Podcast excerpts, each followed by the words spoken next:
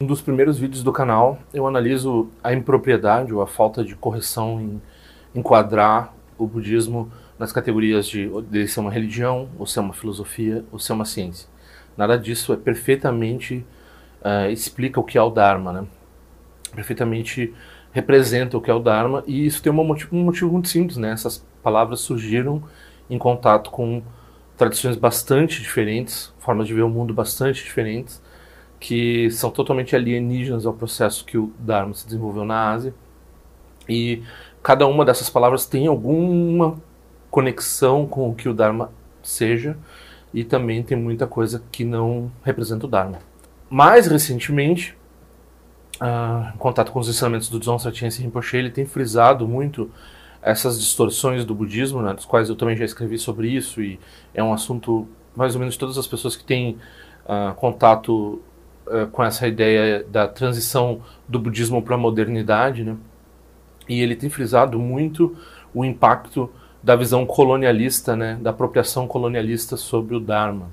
Então eu vou falar um pouco sobre essa apropriação colonialista, uh, que vem por dois grandes vieses principais, né, mas e que também está ligada a essa caracterização do budismo como uma religião, como espiritualidade. Né, vamos incluir essa palavra aqui e como uh, ciência ou como filosofia. E a gente vai falar um pouco mais sobre esse assunto e discutir um pouco a questão do colonialismo na nossa visão né, introjetada do que seria o Dharma. tzal.org apresenta Tendril Conexões Auspiciosas. Então, você que está ouvindo o podcast, eu mando uns cartões do Dharma, assim, pelo correio. Quem já viu os vídeos já sabe como é que é a cara desses cartões. Então, quem quiser esses cartões, podem mandar um e-mail para conexões auspiciosas, tudo junto, sem o tio, é claro, né? Conexões auspiciosas, gmail.com vocês mandarem o um endereço de correspondência para esse e-mail, eu envio os cartões. E se vocês quiserem fazer uma contribuição, vocês podem fazer por esse e-mail mesmo, né, como uma chave Pix, ou vocês podem olhar no endereço uh, de patronagem lá no, no, no tsal.org, tsal.org barra patronagem. Tem outras formas de contribuir com o canal. Conexões auspiciosas gmail.com. Quando eu comecei a ler sobre budismo nos anos 1990, havia muito pouca uh, literatura a respeito sobre as distorções uh, históricas através das quais, né, apropriações que aconteceram no Dharma através né, do tempo. Eu tenho uma série de três textos que hoje em dia está bem defasado, já está bem incompleto com outras informações que eu tive, né, que eu falo da distorção primeiro que aconteceu dentro da academia, né, com Schopenhauer e depois outros filósofos.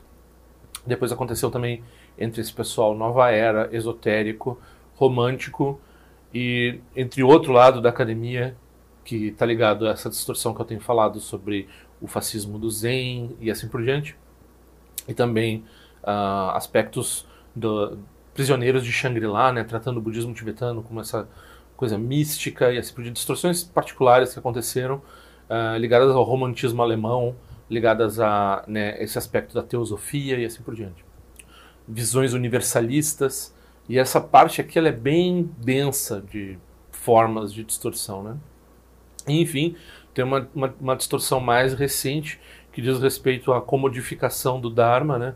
Em termos da. Começa também com o movimento beatnik, né? Então vai vindo até o movimento mindfulness, né? Então essas principais distorções que ou apropriações culturais que a academia e também uh, forças intelectuais e forças uh, tradições fora da academia uh, se pegaram o budismo e disseram ah sabe o que mais tem um monte de coisa aqui legal vamos por um lado elevar o budismo então todas essas formas todas eh, tiveram uma, um mérito relativo de promover o budismo, de colocar o budismo em discussão, de trazer o budismo para dentro da academia. Então todo mundo, a maioria de nós tem algum apreço assim pelo fato do Schopenhauer ter falado, do, pelo menos um ocidental reconheceu, deu valor, botou ideias budistas dentro da própria teoria, né? Então a gente fica meio que assim, ah, puxa, a gente está incluído, né? E é o mesmo tipo de atitude subserviente que acontece com a ciência. Então quando a ciência acha algum valor da meditação, algum valor não sei o quê, a gente pensa, ah, agora a gente está justificado perante o status quo do que está acontecendo no mundo e assim por diante. Isso tem essa atitude, né? Se a gente é um praticante do Dharma, a gente reconhece que isso está funcionando a, né, desde que o Buda ensinou. A gente não precisa de uma validação das instituições eurocêntricas, das instituições. A gente pode dizer, não, mas a ciência ela é neutra até que ponto? Principalmente é, quando ela não está livre de examinar os próprios vieses, quando ela não está livre, né? Então há muita, uh, há muita coisa parcial sendo cometida em nome da ciência, né? particularmente também quando se fala em termos do Dharma. Uh, e a gente pode ver que a gente introjetou várias dessas distorções, né? Então a gente ou a gente mistifica, tem dois extremos geralmente nessas, nessas uh, categorias de, de, distorção. A gente mistifica o Dharma e, é, coloca talvez os asiáticos num pedestal inacessível e valoriza talvez o modo paradoxal que a gente vê de pensar, né? Então a gente transforma aquilo numa uh, quase num objeto de zoológico ou de museu, né? Que a gente quer preservar porque vê valor, mas também é uma coisa que não é para qualquer um, não é para todos, não é compreensível, é esotérico, é inacessível, é, é preservado perante né, o, o mundo comum e assim por diante. Não está em contato com a modernidade. E daí é, tem milhares de distorções nesse aspecto, assim, de procurar certos elementos mais é, esquisitos ou mais uh, que dêem uma emoção maior assim na pessoa, as pessoas, uma coisa que, se, sei lá, se eles voam, se não sei o que, tem um poderes e, e tem muita gente que procura né, esse canal, faz pergunta e tal, em termos dessas questões que a gente chama de o sobrenatural e esse tipo de mistificação. E não é que, né, aqui a gente tem que ser bem uh, claro que não é o caso que essas histórias e essa, essas uh, narrativas não existam no Dharma. O problema é quando elas são apropriadas e transformadas no cerne do Dharma ou no foco de importância das pessoas, né? Então a gente já sabe, já tem todo mundo que pratica o budismo tibetano, está em contato com outras pessoas, a gente já tem mapeia assim quando a pessoa se aproxima com certos interesses, a gente vê essa pessoa está preocupada com o cerne do ensinamento do Buda, ela sabe o que é tomar refúgio em algo não condicionado, ela sabe o que é quando a gente está falando em uh, o que é impermanência, ela está preocupada com essas questões, está querendo saber o que é o samsara, ou ela está simplesmente procurando uma espécie de entretenimento na forma né, de, um, de uma coisa exótica. A gente sabe, isso acontece bastante. Por outro lado, também tem esse pessoal mais sério que quer despir, né, isso também é uma atitude colonialista, também é uma atitude distorcedora, quer despir o Dharma de qualquer elemento uh, religioso, né, que, que, ele, que ele pensa que seja religioso. Né, se encontra essa atitude na ciência, então despe o Dharma do próprio Dharma, a gente pega a essência daquilo que beneficia as pessoas dentro de uma forma extremamente condicionada, às vezes extremamente relativa, e a gente usa esse benefício e chama isso, né, de agora a gente diz isso aqui é o suquinho, é a melhor parte do budismo que a gente está oferecendo para você aqui nesse curso de mindfulness e assim por diante. Então, uh, também é uma forma, né? Uma forma exageradamente busca o exótico, a outra forma exageradamente extirpa o exótico e uma forma exageradamente um, disseca o Dharma e tenta achar uma essência que possivelmente né, não está correta, está cheia de, né, pegando aspectos muito muito de relevância muito é, pobre, muito peculiar, assim, né, pegando só esses pontos assim e elevando isso à, à essência do Dharma. E por outro lado, uh, de fato, tem muita gente que está interessado no aspecto exótico, no aspecto não aparentemente não científico e assim por diante. Né?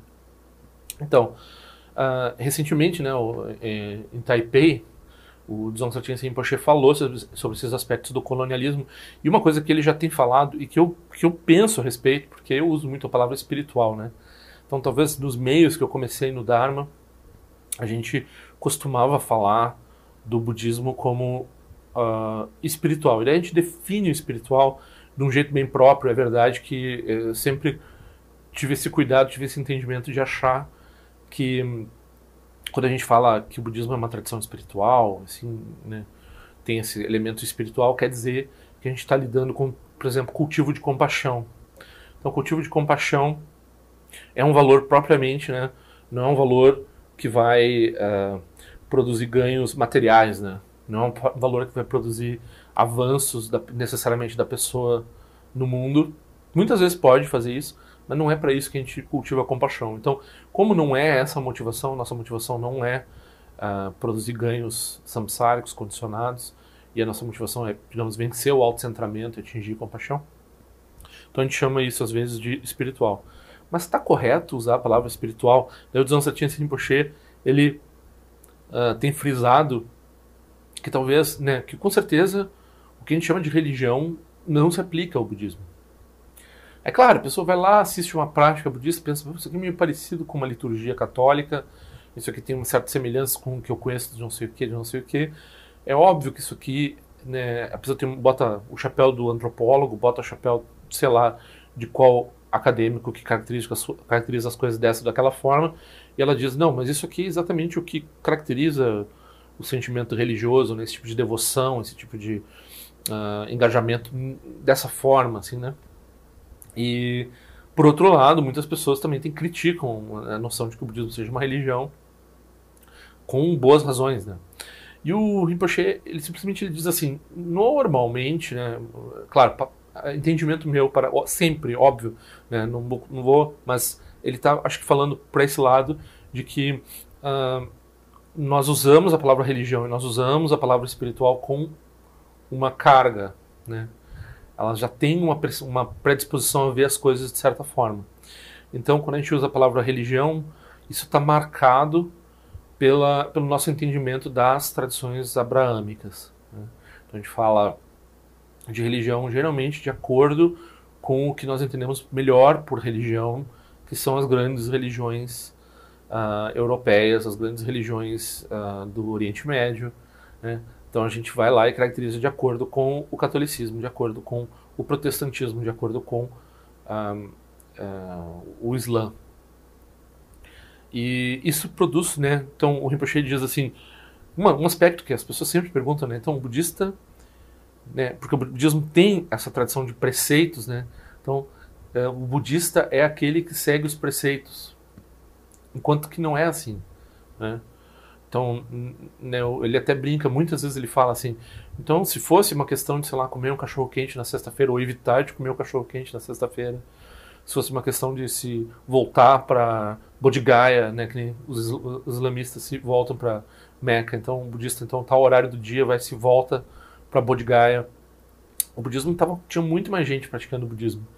Porque isso é um jeito fácil de entender a tradição, de fazer um branding forte, das pessoas se unirem em torno de um conjunto de regras simples e aparentemente arbitrárias, né? ou com algum grau de arbitrariedade.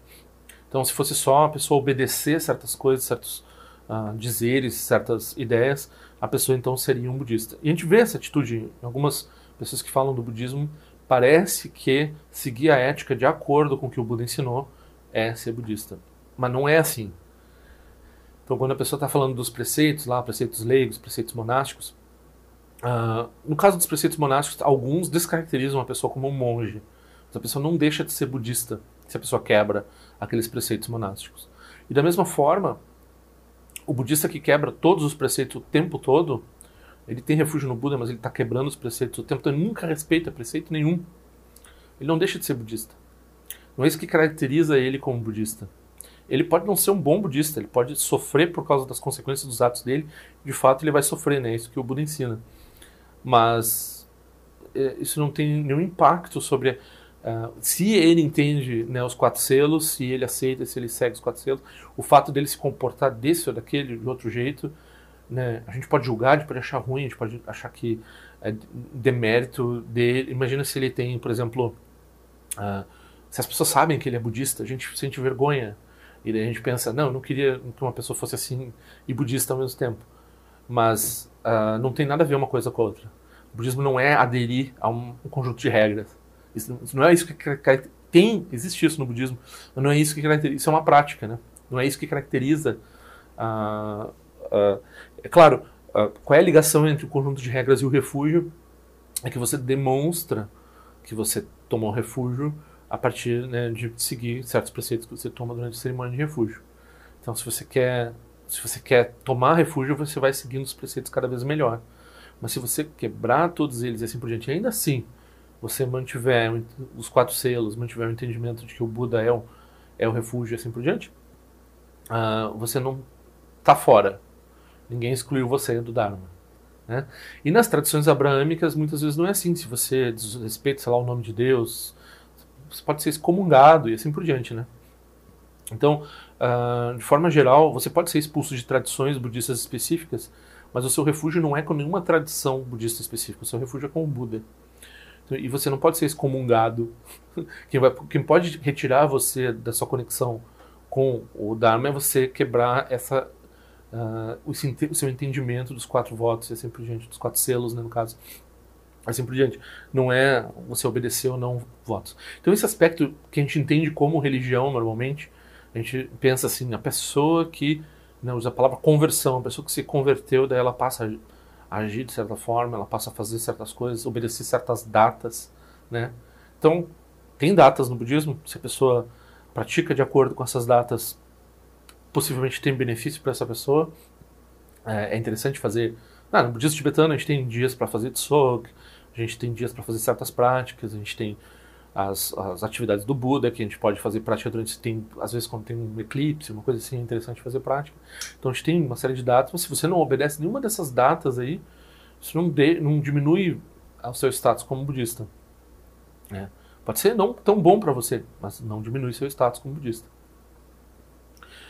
E normalmente a gente entende que a aderência a regras e esse tipo de coisa é o que caracteriza, né? sem falar né, pontos doutrinários. Então, claro, a maioria das tradições é, eu acho que o Rinpoche ele seria, ele estaria falando também do colonialismo na caracterização do próprio hinduísmo, né? Então tem o, o Buda foi criado na tradição hindu, em algumas formas hindus, né? E é, ele usa terminologia própria que está nos Vedas, que está na cultura indiana e assim por diante, né? Então tem essa tradição por trás do budismo que é a tradição hindu e o, o Buda também diria que nesse, não necessariamente o hinduísmo é poderia talvez ser caracterizado como religião. Então, né, eles também têm a palavra Dharma para designar o que eles fazem, e o que eles fazem não é exatamente a mesma coisa que as tradições abraâmicas, que podem ter suas diferenças internas e assim por diante, mas enfim, o que nós chamamos de religião. É claro, se eu for falar para uma pessoa que não tem interesse no Dharma, para uma pessoa que vai ver o Dharma de fora, então, porque a gente fica rezando, parado num lugar, não sei o quê, a pessoa imediatamente associa isso, né? Então, de uma forma assim extremamente superficial, a pessoa uh, usa a palavra religião para não ter que discutir essas minúcias, essas nuances, né? Então, hoje em dia todo mundo é preto no branco, não quer entender as nuances que tem no pensamento. Mas chamar o Dharma de religião tem grandes problemas, assim, né?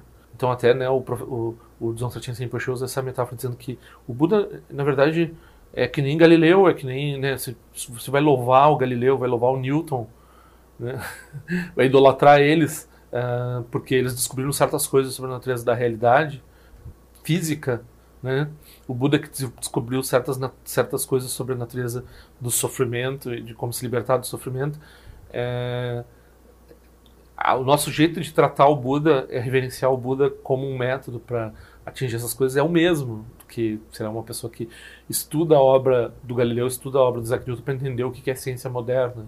Ciência moderna no sentido de né, como é que a ciência se formou, como é que o pensamento científico se estabeleceu e assim por diante. E com relação à palavra espiritualidade, eu fiquei. Uh, eu entendo as limitações de usar o termo espiritualidade, mas eu mesmo já cometi essa. Sou uma das pessoas que caracterizou o budismo extensamente como espiritualidade e eu fiquei tentando entender, né, porque ele não entrou em detalhes de por que a palavra espiritual não se aplica ao Dharma, ao budismo, né? Mas é, em alguns vídeos meus eu já tratei do assunto de que a dicotomia espiritual material ela não existe propriamente na tradição asiática, ou pelo menos, pelo menos dentro do budismo ela não existe. Então, embora a gente faça uma, uh, uma caracterização dessa forma, normalmente né, quando a gente está falando de espiritualidade, a gente está implicando que tem essa contraposição que é a materialidade. Né? E claro, a gente né, usa palavras de uso comum, a gente pode usar de certa forma, mas no budismo propriamente eu acho que não tem essas duas substâncias. Então não tem uma substância propriamente espiritual no budismo.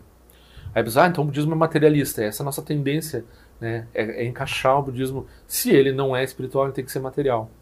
Então o corpo é igual à mente. Né? O Buda disse, não, o corpo não é igual à mente. A mente não está no cérebro. Né? Então o, o, Buda vai dizer isso. E daí, logo depois o Buda vai dizer assim, não, mas também não tem nenhum fenômeno que a gente chama de mente que não esteja vinculado ao corpo também. Né? Quer dizer, acho que também tem o extremo dos. Né, é, uma forma de corpo que é um corpo da não forma, que esses deuses que renascem na não forma, eles têm uma, um corpo que é não, é, não tem limites assim por diante, né? E eles têm uma mente associada a esse corpo também. Mas de forma geral, todos os seres no samsara eles têm uma mente e todos, mesmo os fantasmas, mesmo não sei o que, eles têm um corpo de uma forma ou de outra, esse corpo associado a essa mente.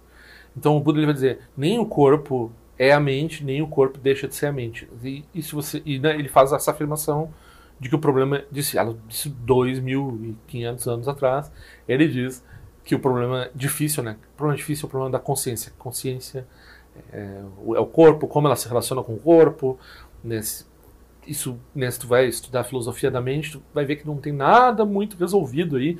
Quem está brigando aí com, né, quem já largou dualismo, cartesianismo, essas coisas mais velhas, assim, mas está brigando aí com o epifenomenalismo, está brigando aí com o emergentismo, está querendo dizer que a mente surge como um processo. Um, vai claramente ver que não tem nada explicado, que está cheio de paradoxos, que está cheio de problemas nesse pessoal que tenta projetar uma mente é, é, é, como um epifenômeno ou emergente, que é a mesma coisa, né? Uh, são nomes para tratar essa teoria que tem que materialista, né, fisicalista que tem hoje que a gente tem esse substrato material e daí de alguma configuração específica e dinâmica desse substrato, como um processo emergente, surge uma mente. E eles acabam tendo todos os mesmos problemas quando eles são mais monistas da visão monista e eles acabam, ou seja, mente igual a corpo, e eles acabam tendo todos os problemas do dualismo quando essa substância emergente vai tentar produzir né, essas transformações no mundo e assim por diante. Eles encontram todo mesmo, eles, eles embutiram novamente esses problemas do dualismo e do monismo dentro do epifenomenalismo e do emergentismo. Então, isso é tudo termos de filosofia da mente, né? Uh, mas isso tem a ver com a noção de espírito, porque espírito e mente é a mesma palavra. Né? Uh, quando a gente fala, uh, quando a gente está falando dessa, dessa substância emergente, e daí a gente tem, tem que explicar ela como uma outra categoria, porque senão a gente não explica certas características dela. E se a gente não quer explicar essas características, daí tem uma série de outros problemas, até de ordem moral, né, de o que vai transformar a pessoa, se a pessoa é totalmente determinada, totalmente mecanicista e assim por diante. E, e de qualquer forma também, o próprio determinismo e o mecanicismo, uh, essa outra substância para ela ter alguma efetividade, ela tem que ser causal, ela tem que ser determinada de alguma forma ou determinar de outra. Tá cheio de paradoxos nos entendimentos da filosofia da mente, não tem nada resolvido. E o Buda disse 2500 anos atrás, não adianta dizer que é a mesma coisa, não adianta dizer que são coisas diferentes, uh, quase como indicando assim, abandona essa questão, essa questão do dualismo, né? E daí o monismo, do dualismo, entre o dualismo e o monismo é, com relação à substância material, substância espiritual. Então, nesse sentido, o budismo não é espiritual. Mesmo quando a gente fala do idealismo no budismo, o que é uma coisa que eu cometo de falar, né? Então, né, até é bom lembrar que idealismo aqui nós estamos falando no sentido filosófico, que é o fato de que a única substância que existe é a substância espiritual, a substância mental, as ideias. Né? Então, existem proponentes dessa filosofia no Ocidente e tem coisas parecidas com isso na Ásia, mas um idealismo muito forte, né, que seria proposto por essa escola chamada Chitamatra, uh, apenas mente. Então, o único fenômeno que realmente existe é a mente, ou seja, o espírito. A única substância que realmente existe é o monismo, só que, em vez de ser um monismo materialista, é um monismo né, espiritual, que quer dizer que só essas coisas mais diáfanas, como ideias, é o que realmente existe. E de certa forma, um, uh, um argumento forte com relação ao idealismo talvez não tenha sido feito no budismo. Então a gente vê bastante espantalho, ou seja, os budistas refutando ou falando a respeito de tradições budistas que pensam dessa forma. Quando a gente vai examinar mesmo essas tradições, a gente vai ver que é muito mais parecido com o que a gente chama de fenomenologia, né? Ou seja, uh, é interessante ver dessa forma, estudar dessa forma o mundo, ou seja, estudar o mundo como se ele fosse projetado pela mente, mas a gente, daí vem o caminho do meio, a gente não propõe isso como uma alternativa metafísica. A gente usa isso como um meio de exame do mundo. Então, tem uma diferença sutil aqui, né? Que é um compromisso metafísico com a ideia de substância, de substância espiritual, né? que tem características específicas que estariam em contraposição com a substância material. E daí tem grande discussão, né? Porque quando tu projeta uma substância, que sentido faz tu dizer que essa substância é material ou essa substância é espiritual? No fim, pode não fazer grande diferença. Então, né, muitos materialistas vão dizer, mas mesmo esse pessoal do idealismo que está projetando, no fim eles estão falando de uma substância né, definida, que tem características assim por Isso é a matéria. Então, a matéria deles pode ter um, pode ser mais leve, parecer mais flexível e tal, mas isso que eles estão falando é matéria. então essa discussão né, também é paradoxal dentro da filosofia, não tem solução também. E no budismo é uma visão diferente. No budismo a gente não tem substância. Então a noção de substância é, auto, é reconhecida como autocontraditória. Então a gente não tem uma substância espiritual e não tem substância material.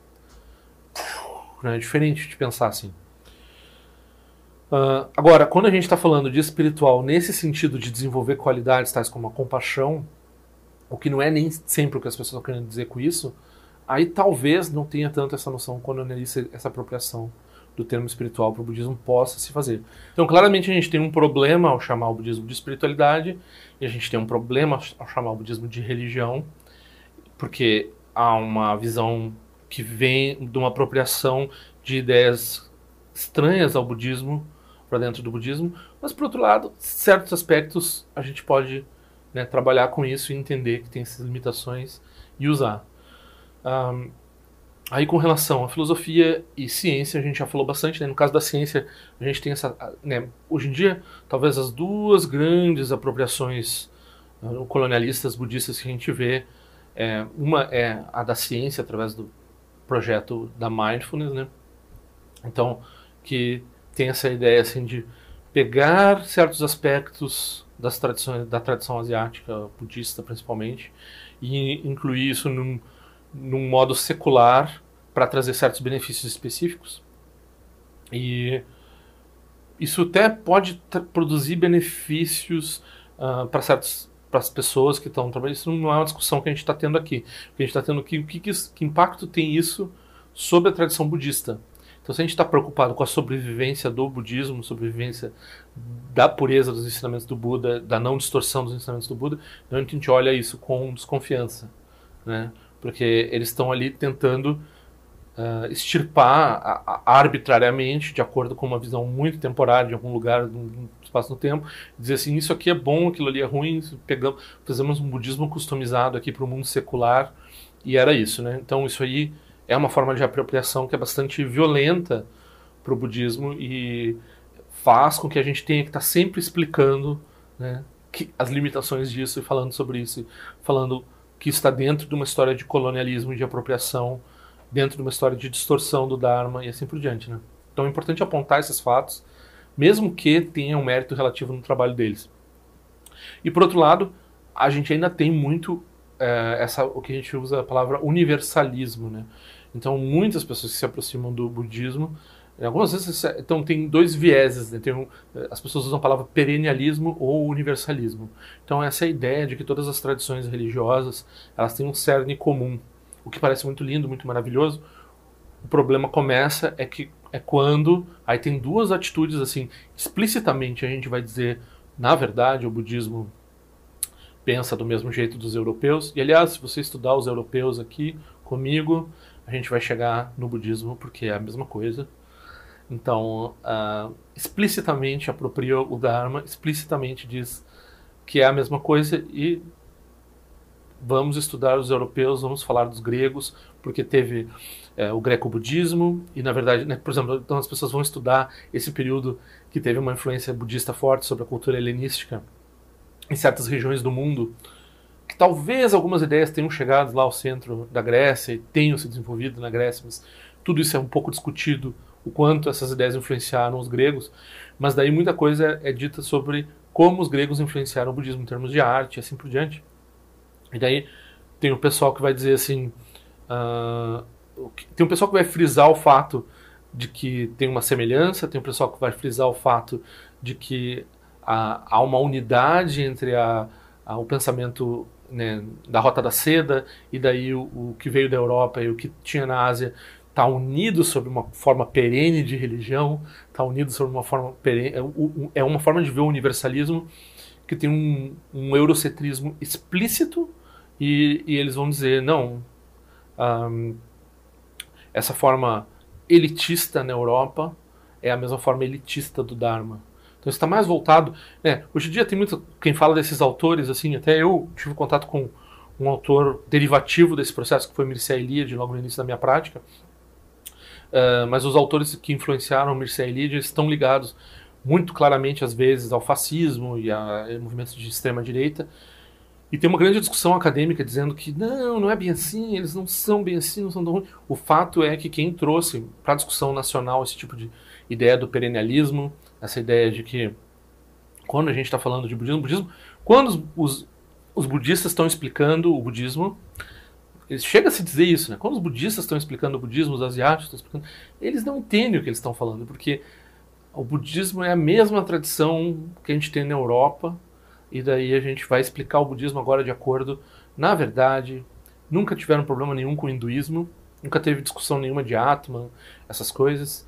Uh, o budismo aceita o Atman, né, a alma, ou seja, o eu, realmente existente, e entenderam tudo vacuidade mal, na verdade é como a gente já sempre entendeu aqui nas nossas tradições europeias, e agora nós vamos, né, então é um colonialismo explícito, que está de acordo com as ideias da direita, né, e eu, eu trago isso bem para a direita porque uh, essas ideias, elas estão na mente das pessoas aqui no Brasil, principalmente por influências desse pessoal da nova direita, esse pessoal uh, que né, influencia as piores facetas desse pior governo, que é o governo atual.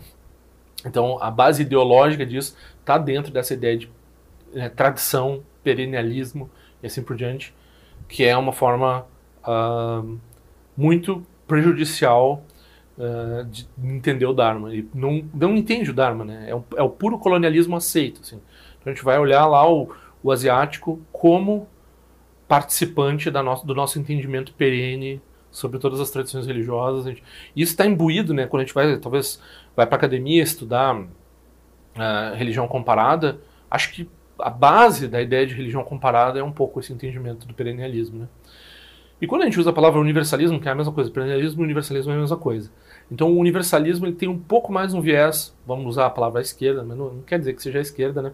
Mas mais uh, nova era, mais hippie, mais, menos um, uh, focado né, nessa questão elite, nessa questão. Às vezes também tem problemas de racismo e problemas de uh, ligados a essa, essas outras questões, mas que é uma essa é um movimento nova era que vê que tudo é a mesma coisa, uma salada, né? nada tem. Né? Então, ou você uh, apropria o Dharma dizendo que o Dharma nada mais é do que o que você sempre viu em todas, de bom em todas as tradições espirituais, ou você apropria o Dharma dizendo que uh, na base do entendimento multicultural de tudo uh, se encontra uma coisa que é igual ao Dharma. Então você apropria, você coloca dentro do Dharma o sentido que você quer de acordo com o seu extremo aqui, né? E o que confunde muito a nossa cabeça é que os perennialistas brigam com os universalistas. Então, na verdade, eles fazem a mesma coisa, que é apropriar a cultura asiática, apropriar o budismo uh, com, sobre o próprio muito, de forma muito enviesada e só que uns fazem como uma forma de digamos assim proteger então tem um aspecto multicultural, uh, o aspecto de não, né, o, o tem aspectos de racismo em, na tentativa de, de transformar, tem um racismo diferente, né, racismo de transformar aqueles povos em coisas especiais, fontes de sabedoria e assim por diante, só para serem esses povos. E enquanto que o perennialista vai dizer assim, não, eles só são bons realmente porque eles são iguais a nós, é, em certo sentido, né? Então, eu já escrevi sobre isso também, tem, tem os artigos linkados ali sobre as distorções do budismo e sobre o universalismo. Eu não tratei diretamente do perennialismo uh, ainda, né? Perennialismo é né, a doutrina que esse pessoal ligado à direita curte, mas o Aldous Huxley usava a palavra perene, perene, né? Então o próprio Mircea Eliade talvez fosse, talvez tenha penetrado essa coisa na, na, na, teoria da religião comparada e as pessoas veem muito dessa forma. De toda forma, qual é a nossa atitude? A nossa atitude é tentar encarar o Dharma, o ensinamento do Buda, uh, de acordo com ele mesmo, né? Deixar né, as nossas preconcepções guardadas sobre o que é parecido, o que é diferente, né?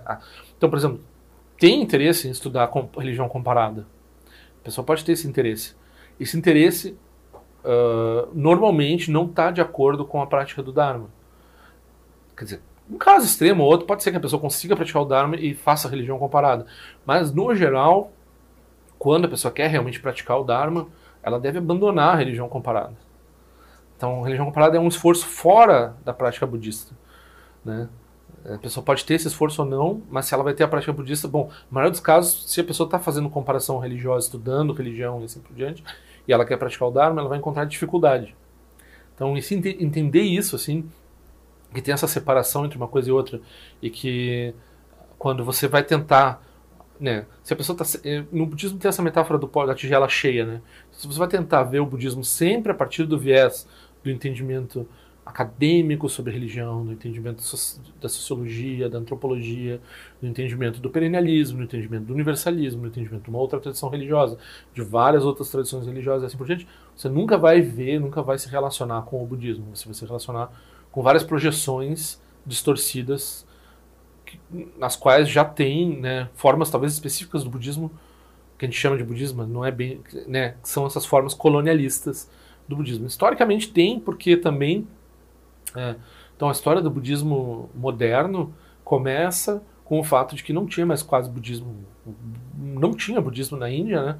E quem reintroduz o budismo na Índia são os ingleses. Eles pegam lá do Sri Lanka, do Sudeste Asiático, eles acham bonito, acham legal, misturam com umas ideias de cívica, moral e cívica inglesa e começam a ensinar nas escolas dentro da, da Índia. Então eles resolvem né, trazer o budismo de volta, assim, com uma ação colonial. E daí quando a gente vai ver também o que foi feito é, uh, com relação ao budismo tibetano, com relação ao Zen, o Zen foi uma, uma atitude colonialista uh, indireta, né? Porque eles pensaram, o Zen, o budismo japonês de forma geral, eles pensaram que uh, existia uma estrutura para pensar o que estava acontecendo em termos de atividade colonial e eles resolveram estudar uh, a Europa para se defender para ter acesso às ideias do que estão acontecendo lá e poder né, se preparar, não só né, belicamente, não só estruturalmente das instituições, mas saber o que o, o europeu está pensando. E nesse processo, parte da academia uh, em Tóquio e, e, da academia japonesa de forma geral começou a absorver certas e se identificar com certas ideias ocidentais e isso culminou no fascismo, né, pegar as ideias meio mais problemáticas. Né? E a gente pode dizer assim, ah, mas hoje em dia já passou tanto tempo, isso aqui. Muitas das ideias, né, que os japoneses, elas ainda, elas ainda flutuam, né, dentro das academias e dos entendimentos do que é greco-budismo. Então a gente está falando aqui da ligação das pessoas acharem que o greco-budismo é uma forma de dizer assim que o budismo é um pouco as ideias gregas, né, foi apropriado pelos gregos que bom que foi apropriado pelos gregos, eles pensam assim. Então, na verdade, o que o budismo acabou se tornando é uma forma de ensinar os ideais gregos dentro da Ásia. Então, a gente vai ver acadêmico japonês falando isso. Quase a gente não vai ver europeu falando isso seriamente dentro da academia. Gente vai ver um pessoal de direita louco falando, mas não vai ver na academia isso. Agora, no Japão, algumas vezes você vai ver uh, esse tipo de apropriação, esse tipo de né, ideia meio racista e fascista de que está acontecendo esse tipo de transição aí. Nada contra né, as grandes, valiosas contribuições da cultura grega e assim por diante, mas normalmente o que a gente está tentando, quando a gente está tentando entender o Dharma, a gente está tentando ver separadamente, né? Essa comunicação aconteceu, essa comunicação foi importante, é importante entender isso sem o viés de achar, ah, olha só, tá vendo? Eles também eram grego no fim da história. Na verdade, o Buda é, foi aluno do Aristóteles, estudou lá. Nem, né, muitas pessoas gostam de achar bonito assim que Jesus Cristo foi para a Índia estudar. Bom, tira, para que tirar, né? O, por que, que tem que botar uma base budista ou asiática dentro do ensinamento de Jesus? Deixa o Jesus ter um ensinamento bonito dele lá que surgiu no Oriente Médio. Não precisa inventar uma história de que todo mundo tem que né, isso é, são, são confabulações do perennialismo e do, e do universalismo que começam a, a dizer que tudo tem que ser uma grande irmandade de ideias nesse sentido, o que é bonito, mas distorce, né? O que é bonito, mas aprisiona o que é bonito, mas impede a gente de ver o que é o budismo mesmo, porque põe um, põe um monte de projeções e distorções e assim por diante. Então, uma coisa é você dizer assim, ah, que bonito, é que nem o que eu faço, e daí você reduz o outro ao que você faz e você não vê o que o outro faz, ou você diz, será que tem mesmo uma alteridade aqui que eu posso me relacionar? Será que eu posso entender o outro no lugar do outro, respeitar o outro na diversidade dele, né? Então, essa é a diferença essencial aqui. Tanto o universalismo quanto o perennialismo têm o mesmo erro, né? Um mais, vamos dizer, à esquerda, o outro mais à direita, vamos dizer assim, né? Não é bem isso, mas é, é um pouco isso. E o importante é entender que todos nós temos essas atitudes, todos nós temos o nosso uh, colonialismo introjetado, nós temos uh, uh, os nossos hábitos linguísticos, o nosso jeito de entender as palavras, nosso jeito de usar as palavras, e a gente está, ao mesmo tempo que a gente está entendendo o Dharma, a gente está transformando o Dharma. Isso, é, isso não é negativo, isso, mas isso é particularmente positivo se é feito esclarecidamente, se é feito com a ideia de que há possibilidade de viés, há possibilidade de racismo, há possibilidade de colonialismo, há possibilidade de distorção e assim por diante. Se cuidar muito isso, aí a tendência é que a gente possa achar um, um caminho de diálogo mútuo, um caminho de entendimento mútuo e talvez a gente possa vir entender o que o Buda realmente ensinou uh, e estabelecer um vocabulário para fazer essas traduções, para fazer, para permitir que o, o Dharma continue existindo na modernidade, né? que é algo que né, eu vou comentar talvez um vídeo subsequente, devido a essa questão dos algoritmos, questão, vários aspectos da modernidade cada vez vai ser mais importante, né? Que foi outro aspecto que o Rinpoche tocou na palestra dele. Então, eu me estendi um pouco aqui, que é um assunto que eu me interessa um pouco. É interessante manter isso em mente, assim, quando a gente usa a palavra religião, quando a gente usa a palavra ciência para caracterizar o budismo, o quanto a gente não está fazendo, botando o budismo na nossa caixinha de hamster, assim, e tratando lá de cima, assim, como um europeu lá do iluminismo, tratando esse fenômenozinho é, asiático, distante, longínquo, de museu, assim, tratando de um jeitinho assim. É, e daí, muitas vezes, introjetadamente, nos colocando subservientemente perante a cultura grega, perante a cultura, perante a ciência, perante as tradições abraâmicas, o que quer que seja, né? Muito cuidado, então. Padma Dorje não é um professor budista reconhecido pela tradição. Ele apenas repete o que ouviu por aí. Se algo aqui fizer sentido, pergunte a respeito para seu próprio professor. Se não fizer sentido, descarte. tzal.org. Este áudio foi elaborado em resposta a uma pergunta, pedido ou desaforo. Qualquer coisa, escreva para padmadorje.gmail.com. Ao longo de minhas muitas vidas e até este momento, todas as virtudes que tenho alcançado, inclusive o mérito gerado por esta prática e todas as que vier a conseguir, ofereço para o bem-estar dos seres cientes. Possam a doença, guerra, fome e sofrimento diminuir para todos os seres, enquanto sua sabedoria e compaixão aumentam nesta e em vidas futuras. Possa eu claramente perceber todas as experiências como sendo tão insubstanciais como o tecido do sonho durante a noite e imediatamente despertar para perceber a manifestação de sabedoria pura no surgir de cada fenômeno. Possa eu rapidamente alcançar a iluminação para trabalhar sem cessar pela liberação de todos os seres.